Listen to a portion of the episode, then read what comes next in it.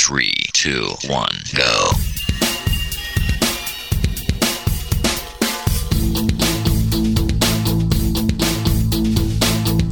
Enredando, la informática que se escucha.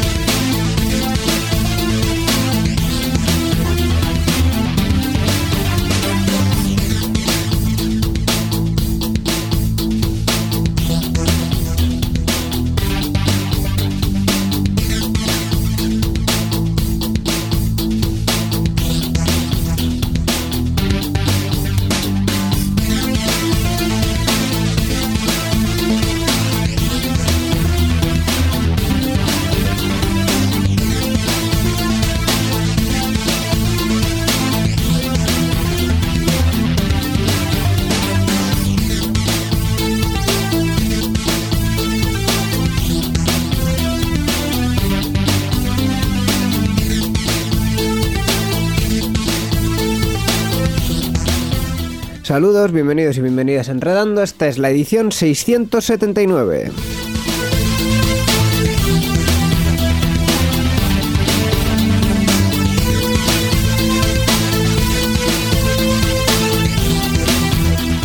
Y esta es una edición un poco especial porque aparte de que estamos ahí cerca de los eh, de los números redondos y cómo nos gusta a mí a nosotros los números, cómo nos gusta a nosotros los números redondos, a ver si me quito hoy el estropajo de la boca y hablamos un poco bien.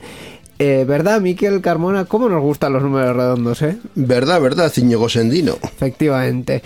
Pues aparte de porque estamos ahí rozando el 680, también eh, es una edición especial porque hemos dicho... Eh, estamos muy bien dentro del estudio, pero como hace un poquito de frío, al menos estos días detrás he hecho un poco de frío, vamos a seguir fuera.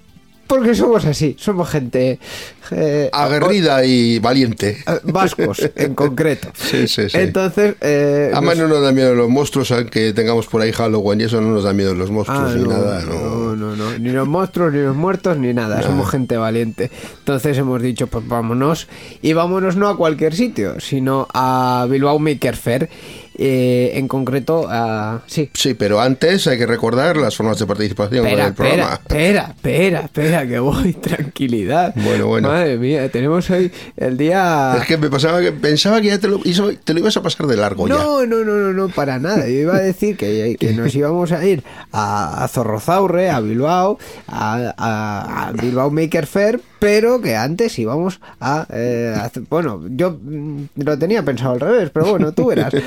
Eh, formas de contacto, entonces, venga. Tenemos el correo electrónico, la dirección es oyentes arroba enredando.net y tenemos la página web www.enredando.net. Y también tenemos el teléfono que, que descolgué yo el otro día para hablar con, con nuestros amigos de Bilbao Maker y decirles, oye, ¿esto, ¿esto cómo va? ¿Se puede ir? ¿Podemos hacer ahí unas cuantas entrevistas? Y nos dijeron, sí, claro, pues sin ningún tipo de problema, venís, lo, lo veis, entrevistáis a quien os parezca eh, original y conveniente también. A quien quiera más bien, pero A bueno, que- a quien quiera- a se preste. Sí, no, realmente hemos tenido muchos, no. muchos problemas para que se preste la, la, la- la gente, los creadores que estaban eh, en el Maker Fair. Pero bueno, eh, vamos a empezar por el principio. ¿Qué es el Bilbao Maker Pues Fair? sí, estábamos hablando todo este rato del Bilbao Maker Fair. El Maker Fair en concreto es la mayor- el mayor festival internacional en tecnologías creativas que se celebra a nivel global en todo el planeta. En Bilbao se ha celebrado, como habíamos dicho, en este último fin de semana de octubre, en las instalaciones del espacio Open de la antigua fábrica de galletas de Bilbao, la fábrica Artiach. Este tipo de eventos reúne a inventores y creadores del mundo. Es un escaparate de invenciones, creatividad ingenio para todos los públicos, además de una celebración del movimiento maker. Entre los makers hay de todo tipo de gente, con todo tipo de edades y orígenes, fans de la tecnología, artesanos, científicos o inventores de garaje.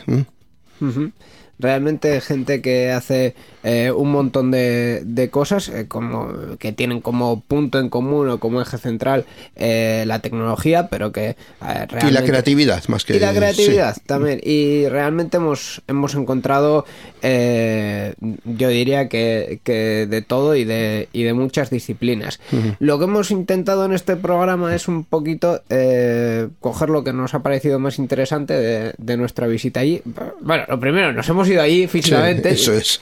hacer entrevistas y bueno, hemos cogido un poquito lo que nos ha parecido más interesante, la gente que, que, que nos ha gustado un poco más sus, sus proyectos y hemos dicho, pues nada, pues vamos a hacerles una pequeña, una pequeña entrevista Y que cuente sus cosas, sí. y que cuente sus cosas. Y de esto, pues ha salido lo que, lo que vamos a escuchar a continuación. Así que si te parece, Miquel, vamos a ello. Adelante. La informática que se escucha.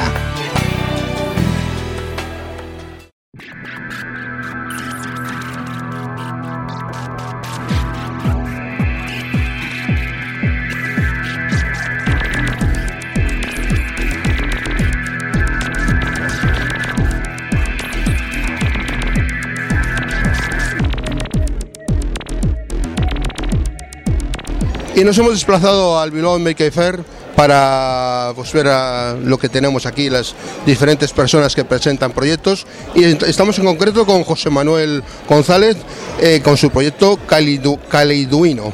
Y nos va a explicar un poquito en qué consiste. Hola, eh, buenos días. Estoy súper feliz de estar aquí en la Feria Maker de Bilbao presentando mi proyecto Caleiduino. Caleiduino es un proyecto personal, open source, que consiste básicamente en un caleidoscopio basado en Arduino. De ahí el nombre, Caleiduino, caleidoscopio, Arduino. Arduino, como todo el mundo sabe, aquí en la Maker Fair es una plataforma de hardware y software libre eh, que permite prototipar y crear, eh, eh, digamos, soluciones electrónicas para todo tipo de ideas locas. Y a mí en concreto pues me ha dado por utilizarla para crear un caleidoscopio. Un caleidoscopio es un juguete que hoy en día podría ser definido como vintage, pero que yo lo he desarrollado utilizando esta tecnología electrónica de tal manera que es el primer caleidoscopio electrónico basado en Arduino del mundo. Lo he diseñado para eh, convertirlo en un kit eh, de fácil ensamblaje para que, eh, digamos, ofrecer a escuelas, profesores, o personas simplemente interesadas en, en introducirse en este tipo de electrónica en abierto de una manera lúdica, divertida y con cierto toque artístico. El proyecto, por supuesto, eh, tiene una plataforma online donde se comparten diferentes eh, programas descargables en el propio artilugio vía USB, lo cual permite tener diferentes experiencias. Al mismo tiempo he de decir que el caleidoscopio no solo genera patrones como los caleidoscopios convencionales o tradicionales, sino que también permite hacer sonidos, aprender un poquito a programar música y, creo que es un, juguete idóneo para, utilizar en las escuelas y en los institutos. Eh, con idea de dar una perspectiva diferente a la juventud, de que la tecnología no siempre ha de ser utilizada para crear robots. Hay una especie de obsesión hoy en día entre padres y educadores porque todos los niños aprendan robótica. Yo digo, ¿y por qué no aprender a usar la electrónica para hacer cosas bellas, inútiles, pero bellas? Sí, muy bien, esto me parece muy interesante lo que nos has contado. Eh, me gustaría saber un poquito cómo se te ocurrió esta idea, ¿no? Ah, pues es interesante que me hagas esa pregunta porque todo surgió de primero de mi amor desde la infancia por este por este juguete. Mi abuelo me los hacía de chico, era carpintero y cuando yo iba a visitar a su taller me los construía y, ya desde, desde muy pequeño sentí fascinación por este tipo de objetos.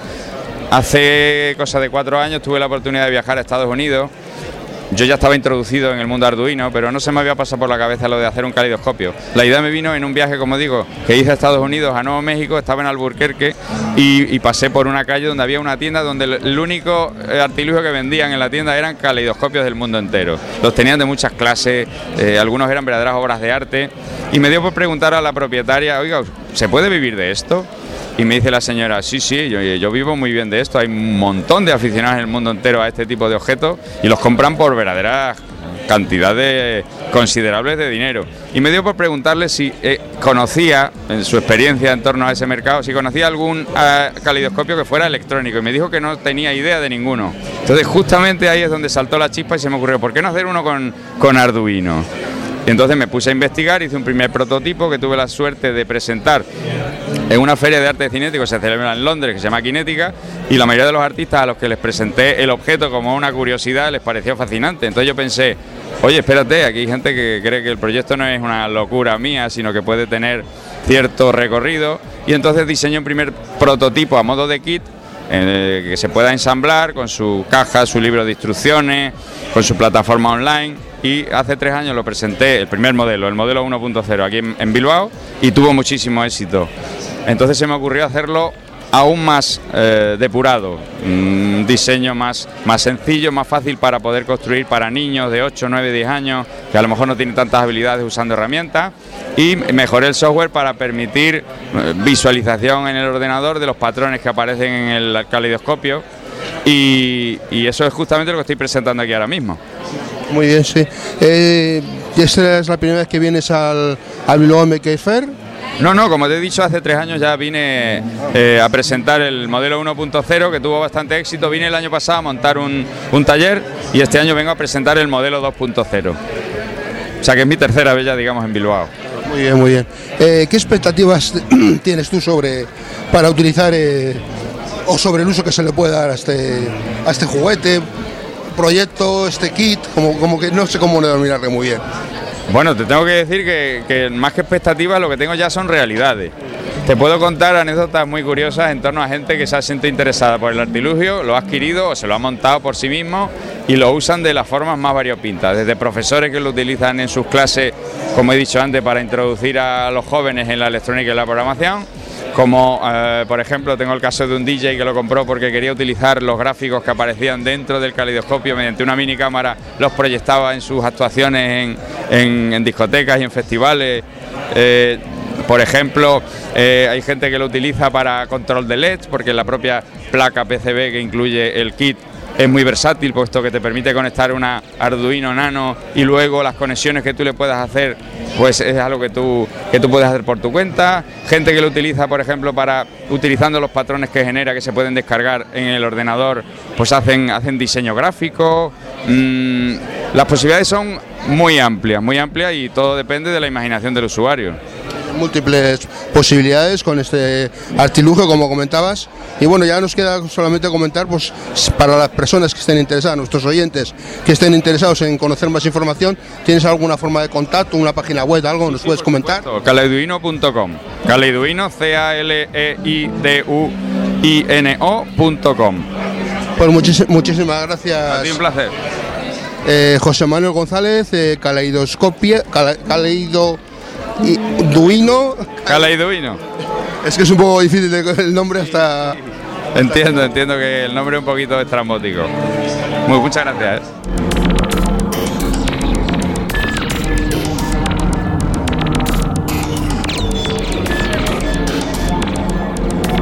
Siguiendo con los stands del Bilbao Maker Fair, estamos ahora en el stand de Sully, Sully, con su proyecto Lockboss y que nos va a explicar en qué consiste. Es simplemente una caja de madera hecha por nosotros, por los compañeros de grado superior que somos del grado medio. Pues es simplemente una caja que está compuesta de maderas, pero a través tiene también un, un sistema de Raspberry que controla todo eso y encima más una fuente de alimentación para alimentar eso. Pues eso es un caja es como un buzón inteligente, es vale para recibir paquetes, y cajas o una compra online o unas cartas o lo que sea. Es simplemente que viene el cartero, pone un código y como toda la caja tenemos conectada a la red, pues te llega un, un código que ha emitido el, el cartero al móvil, porque como está Raspberry tiene una IP, el móvil tiene la otra IP, pues se, se conectan entre ellos, la conexión aparte- a, a través de la IP, pues llega el SMS al, al móvil, tú ves el código ese y cuando puedas, cuando vienes de vacaciones por ejemplo, estás trabajando y vienes por la tarde, vas, pones el código y ya lo puedes abrir perfectamente Muy bien, muy interesante. Oye, una curiosidad, ¿cómo se os ocurrió este proyecto? Ya, es que ya te he dicho antes que eh, lo han construido los compañeros del grado superior. Nosotros nos tocaba explicarlo aquí. Es solo eso, pero lo han, lo han hecho los, los chavales del grado superior de nuestro ciclo Don Bosco que está en Rentería, en Guipúzcoa. Ajá, muy bien. Eh, ¿Cuánto tiempo le habéis dedicado a- para desarrollar este proyecto? Desde que hemos empezado este año el, el curso en, en Don Bosco hasta ahora, O sea, lo que lleváis de curso, digamos. es como dos meses. Es la primera vez que vienes con un proyecto aquí al... Es la primera, sí. ¿Y qué, qué te ha parecido el, evento? Me parece muy interesante que hay más cosas para aprender aquí, hay muchísimas más cosas para ver, muchos, es otro mundo porque hay, aquí ves de todo, hay muchas cosas, hay cosas que le interesan a los niños, hay cosas que interesan a los mayores, hay cosas que interesan a los jóvenes como nosotros, eh, hay muchísimas cosas aquí. Eh, ¿Piensas que has conseguido lo que pretendías al venir aquí? ¿Qué expectativas tenías? ¿Las has logrado? Sí, me he motivado más a sacarlo ahora y a, y a hacer un grado superior y para aprender más cosas, claro. Eh, entiendo que tendréis igual alguna forma de contacto, una página web o algo sobre esto. o- Mm, No, no tenemos, tenemos solo nuestra página que es del cole, que es FP Don Bosco. Es la única página. Tenemos en Instagram, en Facebook y Twitter también. Me has dicho que la página de Don Bosco es fpdonbosco.com, punto, claro. punto com, correcto. Muy bien. Pues muchísimas gracias, Suli. A ti, muchas gracias.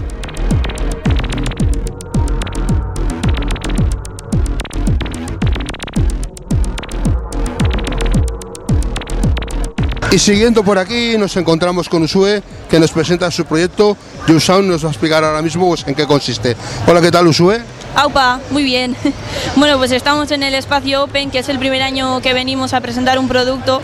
Y bueno, nuestro proyecto se llama Yuk Sound, está basado en un sonómetro de toda la vida, pero lo diferente que hemos querido añadir ha sido que queremos enfocarlo eh, a las aulas pequeños, para niños pequeños, para de una manera, pues de 6 años, 7 o así, de, para de alguna manera educarles eh, a no hablar demasiado en clase, o sea, hablar entre ellos, sí, una conversación normal pueden tener, pero nos referimos a que el profesor esté hablando y que ellos no sobrepongan su voz a la del profesor, para respetar tanto al profesor como a sus compañeros que quieren atender y tal. Y esto, o sea, mm, Lo hemos hecho así porque hemos llegado nosotras a la uni, ha surgido en la uni este proyecto. Nos hemos he dado cuenta que hemos llegado a la uni a cuarto curso y que hay gente todavía de 20 años que habla en clase y entonces nos deja concentrarnos, parece que están en un bar y nos parece fatal, una falta de respeto muy increíble y eso y ha surgido de ahí el proyecto. Y bueno, el, el producto es una especie de cuadrado con las esquinas redondeadas para hacerlo como más estético y se basa en una pantalla y en unos LEDs con sus sensores para medir los decibelios y tal. Y la cosa es que en la pantalla se, mm, se ponen los decibelios a tiempo real para que los niños vean los decibelios que hay a tiempo real en su clase y luego mediante las luces se van encendiendo una por una. Si la luz verde está encendida significa que el, el sonido está bien. Si va al amarillo ya, eh, significa que como que están subiendo ya de tono y como mm, relaja un poco. Y ya si se pone en, en rojo, el cacharro pita, como diciendo eh, te has pasado ya de, decibelios, eh, baja la voz un poco que estás molestando a tus compañeros.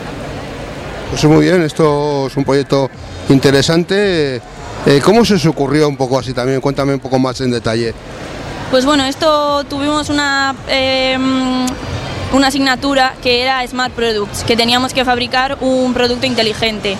Nos daban, el profesor nos daba una lista de sensores eh, accesibles para nosotros y viendo un poco los que habían, eh, hicimos como descarte y nos gustó el sensor de, de sonido. Entonces empezamos a investigar porque estamos estudiando diseño industrial, que no lo he dicho, perdón.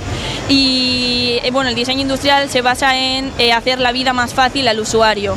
Esto significa que nosotros hemos investigado y hay mucha gente que llega del trabajo o de clase con dolores de cabeza, eh, que ya no aguanta nada y bueno, hemos investigado y por ejemplo el ruido de una aspiradora pues pasa ya de los 100 decibelios y eso pues puede ser una carga y también el oído se puede ir ga- desgastando y te puedes quedar sordo. Y eso combinado con nuestra clase, que hay mucho ruido, pues hemos querido hacer un producto que englobe todo eso. Y entonces, por una parte, se resumiría en que nuestro producto educa, entre comillas, a los niños para respetar a sus compañeros y al profesor, y luego para prevenir enfermedades de oído o dolores de cabeza y todo ese tipo. Sí, muy bien. Eh, ¿Cuánto tiempo le habéis dedicado para el desarrollo? Pues empezamos eh, en tercero, lo hicimos, ahora estamos en cuarto. Empezamos en tercero y más o menos dos, tres meses. Pero luego nos, nos presentamos a un concurso real y ya entre el prototipo y en detallarlo y todo, pues igual un mes más o así, sí, en total unos cuatro meses, tres. Eh, ¿Es la primera vez que venís a, a este evento? Sí, sí, nos dijo un profesor que le gustaba nuestra idea y nos dijo que la semana, o sea, este mes iba a ser el Bilbao Maker Fair este y nos invitó a venir, nos, nos invitó y le dijimos que bien, que nunca habíamos venido y pues que nos parecía buena idea. ¿Qué esperáis obtener pues, con, esta, con esto que, que presentáis o con este producto? Bueno, pues nosotras, o sea, mm, queremos presentar esto para ayudar a la gente, bueno, ayudarnos, como para ve- verles, como para darles una visión diferente de lo que es el diseño, porque todo el mundo se piensa que el diseño es dibujar y todo muy bonito, pero no. O sea, nosotros estamos haciendo diseño industrial, vale, sí dibujamos, pero dibujamos para eh, satisfacer las necesidades de los usuarios, analizando problemas, analizando los productos del mercado para intentar mejorarlos y todo eso. Y queremos incitar eh, a la gente a que porque ahora hay como una plataforma que es open source, que significa que tú diseñas algo y lo puedes subir a la nube gratis. Entonces la gente te puede ayudar a mejorar tu producto y eso. O sea, sería como ayudar a la gente a vivir mejor. Ah, Muy bien. Eh, ¿Tenéis alguna forma de, de comunicar o algún tipo de página web o algún tipo de red social o algo para ponerse en contacto con vosotros y para tener más información sobre, sobre vuestro proyecto? Eh, pues no, ahora mismo no. O sea, ya te digo que este proyecto ha surgido de la uni, ha sido para un trabajo de una asignatura y no, pero ahora mismo eh, toda la gente que está viniendo a preguntar les está pareciendo muy interesante, a amigos que les hemos contado también les parece muy interesante y pues si la gente quiere sí que podríamos hacer una página para comprar el producto y tal, si quieren. O sea, eso sería como a demanda. Sería interesante porque, ah, bueno, para que quiera información, pues siempre es interesante encontrar un sitio web donde puedan, puedan encontrar más. Yo, si os ponéis una página web, eh, os pido que me la comuniquéis para darlo a, darlo a conocer en nuestro, nuestro programa. Pues muchísimas gracias por tus comentarios y Usue y gracias por todo. Nada, vosotros.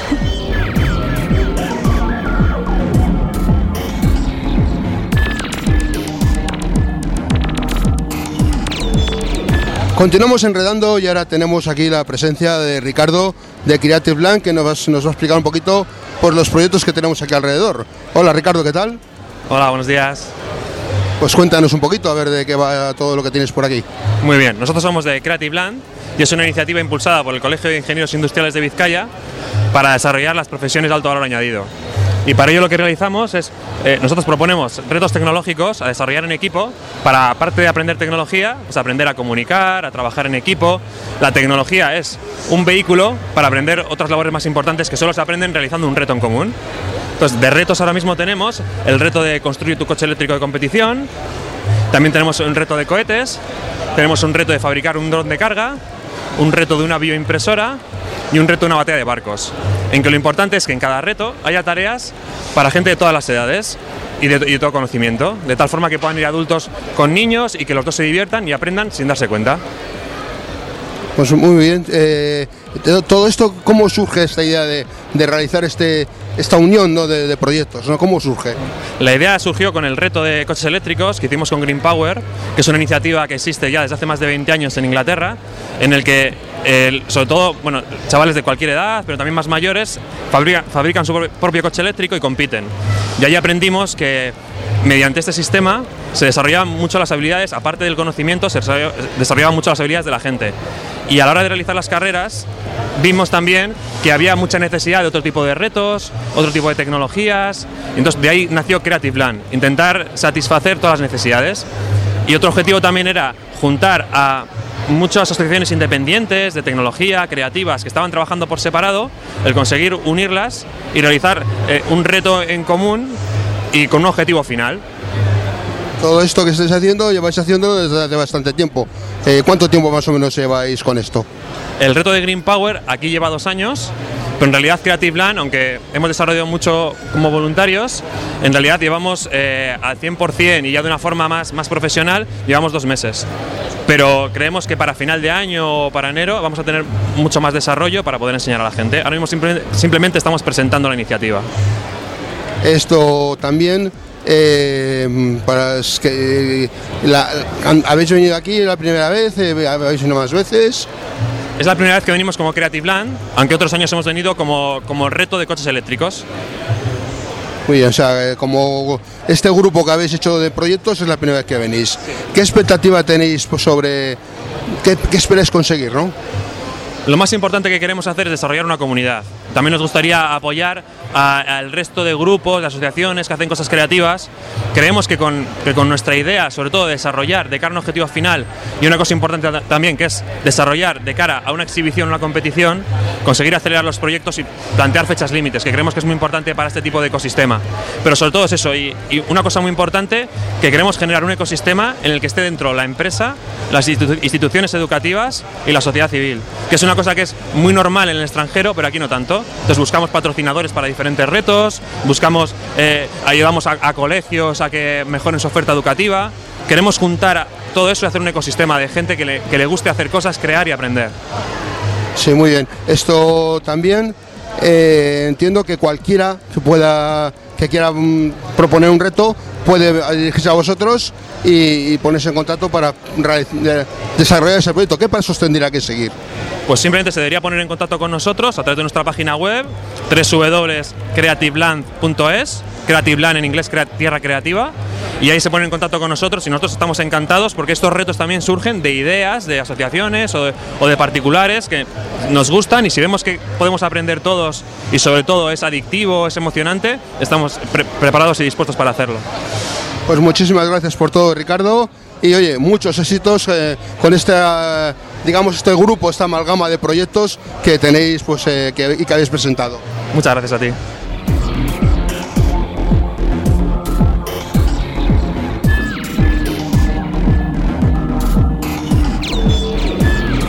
Pues con la entrevista a Ricardo de Creative Land. Eh, ya hemos escuchado a todas las personas que han pasado por los micrófonos de Enredando durante este ratito. Eh, y bueno, nosotros también eh, queríamos un poquito contar nuestra nuestra Nuestras impresiones, sí. nuestras impresiones, eso es. Sí. Realmente, porque al, al estar ahí, aparte de buscar los proyectos, también hemos disfrutado un poco del evento. y, y bueno, eh, no sé, Miquel, comienza tú, a ver qué, qué, qué te ha Oye, parecido. yo empezaría diciendo que, que el día no acompaña mucho climatológicamente hablando. Eh, por- Por suerte ha sido en interior. Por suerte es un espacio interior con alguna goterita, pero es normal, tampoco es un edificio antiguo, entonces pues es normal que tenga alguna goterilla. Pero bueno, eh, la verdad es que lo que la- el aspecto que tenía el, el- el edificio antiguo y tal, lo, en el contrapunto lo daba los, las cosas que había dentro, que eran pues de lo más moderno, eran cosas muy innovadoras y ideas algunas más interesantes que otras, todas en cualquier caso muy originales. Eh, sobre todo yo destacaría una cosa que tampoco hemos podido hacer mucho caso, que es el tema de las conferencias que ha habido y talleres, pero que bueno, eh, ese, ese, ese- es- ese algo divulgativo que tiene este, este evento y que va orientado sobre todo a, yo creo, a chavales jóvenes y tal, a chavalitos, a, a jovencitos, a, y a que conozcan el movimiento maker, a este tipo de, eventos y que bueno pueden interesarse en crear sus propios proyectos y poder participar en, en próximos eventos, pues es un poquito pues, ese, ese caldo de cultivo, pues para que el evento siga adelante con sangre nueva, que aporte nuevas ideas y nueva creatividad a, al, evento y a, esta comunidad de, creadores, de makers, ¿no? Yo, entre todo lo que hemos visto, eh, sin duda yo creo que lo más interesante ha estado en, en las entrevistas, pero también había otros proyectos muy interesantes. Eh, en este caso, eh, físicamente estaban todos los proyectos repartidos en dos, eh, En dos espacios, sí. en, en dos espacios. Uno era eh, una, una parte alta de lo que es la, la- la antigua fábrica y por otro lado pues una parte más baja. Eh, en ese primer espacio ha habido mm, un solo proyecto de realidad virtual que de hecho ha sido el único proyecto de realidad virtual que, que había, que esto a nuestro compañero Borja Arbosa no le va a gustar para nada, pero es así, solo había un proyecto de realidad virtual. eh, pero estaba bastante interesante. No era simplemente lo que es el, el mostrar el, el hardware, porque al final Sí. eh, lo- creo que eran unas, unas gafas de, de Oculus, pero vamos, que el hardware ya lo tenemos bastante manido y, sí. y es una cosa que no es, no es para nada nueva. Eh, realmente lo importante o lo más innovador ha sido eh, que estaban intentando hacer un motor de, de software libre eh, para llevar adelante proyectos de, de realidad virtual, lo cual eh, también es, es relevante. Muy chulo, muy chulo, sí. Porque, porque al final el software libre, amigos, es muy necesario. Sí, sí. Y si alguien dice, ¿y por qué no habéis entrevistado a este hombre de la realidad virtual? Porque estaba Era ocupadísimo. Imposible, al ser la única cosa de realidad virtual. Y la realidad virtual tener tan buena aceptación porque estaba todos los chavales y toda la gente alrededor de él pendiente de todo lo que hacía y preguntando y preguntando ha sido totalmente imposible no nos ha podido hacer ni caso Nada, una nada, pena nada. vamos pero bueno al fin, al fin y al cabo ya lo estamos contando aquí nosotros Eso es. También ha habido un proyecto que a mí me ha parecido muy interesante eh, sobre eh, tecnología de materiales aplicada a la salud. En este caso era un sujetador que, eh, aparte de que no tenía talla, que, es- que eso ya es relativamente innovador porque es un, era un sujetador de, de un material que estaba cortado de, de manera que cualquier tipo de pecho cabía ahí lo cual es un avance, pero además eh, las marcas que tenía también eran eh, una especie de guía para autoexaminarse de cáncer de mama. Eh, y, sí, y tiene bultitos y tal. nódulos sí. Y, y eso, bueno, al final, eh, no es tecnología al uso, al uso de lo que nosotros solemos hablar, pero sí que es eh, relevante, primero por el hecho innovador en sí, y segundo porque tiene una utilidad práctica muy, muy interesante, que es la detección precoz del cáncer de mama, que de hecho hemos tenido un día hace, hace poco eh, de lucha contra el cáncer de mama, entonces pues eh, ahí también había un proyecto muy interesante. A mí me llamó la atención también el tema de las impresoras 3D, es un tema que ya hemos comentado en varias ocasiones y tal, pero había una especialmente que me llamaba especialmente la atención, una que imprimía con arcilla y que luego tenían que meter al horno para hacer pues tipo vasijas de barro y todo eso, pero impresas en 3D con, con una impresora 3D. Una cosa muy curiosa que me ha llamado mucho la atención. También recuerdo un proyecto de, de una persona que tenía eh, piezas que se montaban entre sí, pues como eh, los juegos estos magnéticos que tienes bolitas y las bolitas se unen con palos y tal. Y, eh, Bueno, no sé si esto se sigue vendiendo realmente en las jugueterías, pero hace unos años sí que sí que existía. Bueno, si vas a las tiendas de chino seguro que tienen. Y en vez de ser magnético, lo que era era con, con palos eh, eh, rígidos y con conectores VNC, VNC, o sea, no, VNC no, BNC, de los de, de los de rosca y clic, eh, que se interconectaban las bolitas entre ellas y eh, mediante el ordenador se los podía programar para que hiciesen diferentes colores y bueno, podías hacer una figura que al final con los LEDs eh, también mostraba diferentes Oh. colores y diferentes cosillas. Qué curioso, eso no, eso no me había fijado yo, lo de los colorines. Y- Sí vi lo de, las, lo de las bolitas que se conectaban, pero no llega a verlo, no llega a verlo en funcionamiento. Y luego, así que me venga a la mente, eh, de la parte de abajo había, además de, además de Creative Land, eh, que ahí también tenía Bilbao Makers una pequeña representación, también había eh, una- asociación de makers de Asturias y otra de Santander, que venían un poco a, a mostrar lo que, lo Lo que que, hacían. lo que estaban haciendo allí, sí, sí. Eh, ha habido una asociación que además está en, en Bilbao que me ha parecido muy interesante, que, er- que es BioOK, que es una asociación sin ánimo de lucro que pretende eh, crear ecosistemas para que eh, la ciudadanía se implique en la producción científica y científico-cultural en, al final en la divulgación.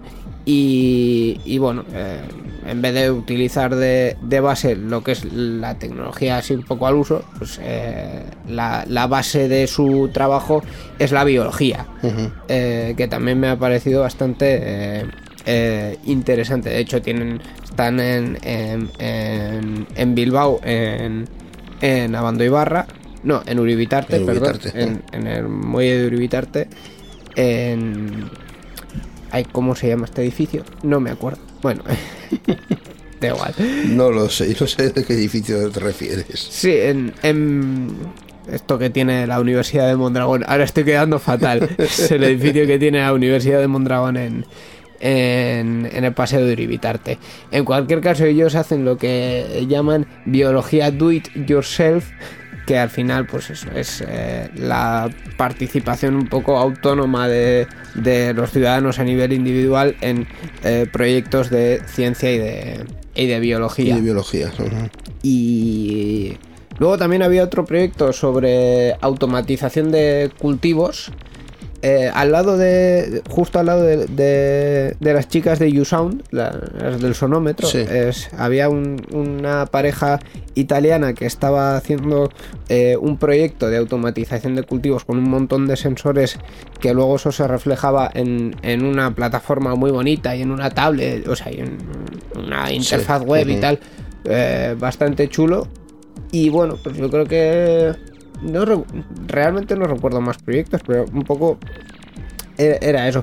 Hay un montón de, de cosas y re- de hecho, además de los de los proyectos y de las charlas, hay talleres para niños, o sea que si en, eh, si los que estén escuchando nos dicen pues, mm, querría haber ido, es muy recomendable. Sobre todo si os pilla por, por la zona de Euskadi, es muy recomendable acercarse el, el último fin de semana de octubre a, a Bilbao, que este año además se ha hecho en las mismas fechas que el, que el BIME para darle ese contrapunto eh, tecnológico que el, el BIME, el Festival de Música, el Bilbao, ¿cómo se es? Vizcaya International Music Experience, eh, se llama. sí. Eh, en los últimos años siempre ha tenido un contrapunto tecnológico con el BIME Hack Day, que el BIME Hack Day por desgracia ya ha desaparecido, pero precisamente eh, Maker se hacen estas fechas para complementar eh, Como una el especie de, de relevo de, de- de este, de este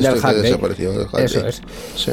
Y bueno, eh, al final es, es eso, es eh, un evento muy interesante que, que recomendamos fervientemente. Sí, pero ya para el año que viene, porque ya este Eso año ha es. pasado ya, ha, ha finalizado.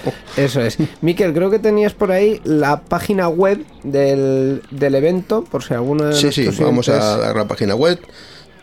Bueno, para que puedan ver pues lo que en, en qué ha consistido para- y para que se lo apunten en la agenda para el año que viene, va a ver en qué fechas cae y que puedan ir también, suele ser eso, sobre finales de, de octubre, ¿no?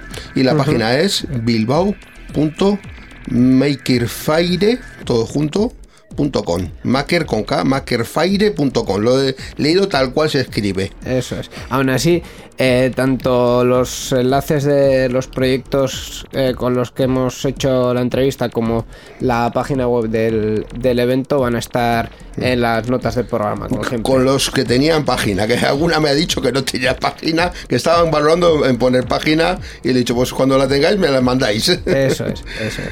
Y dicho esto, pues vamos a terminar el programa. La informática que se escucha.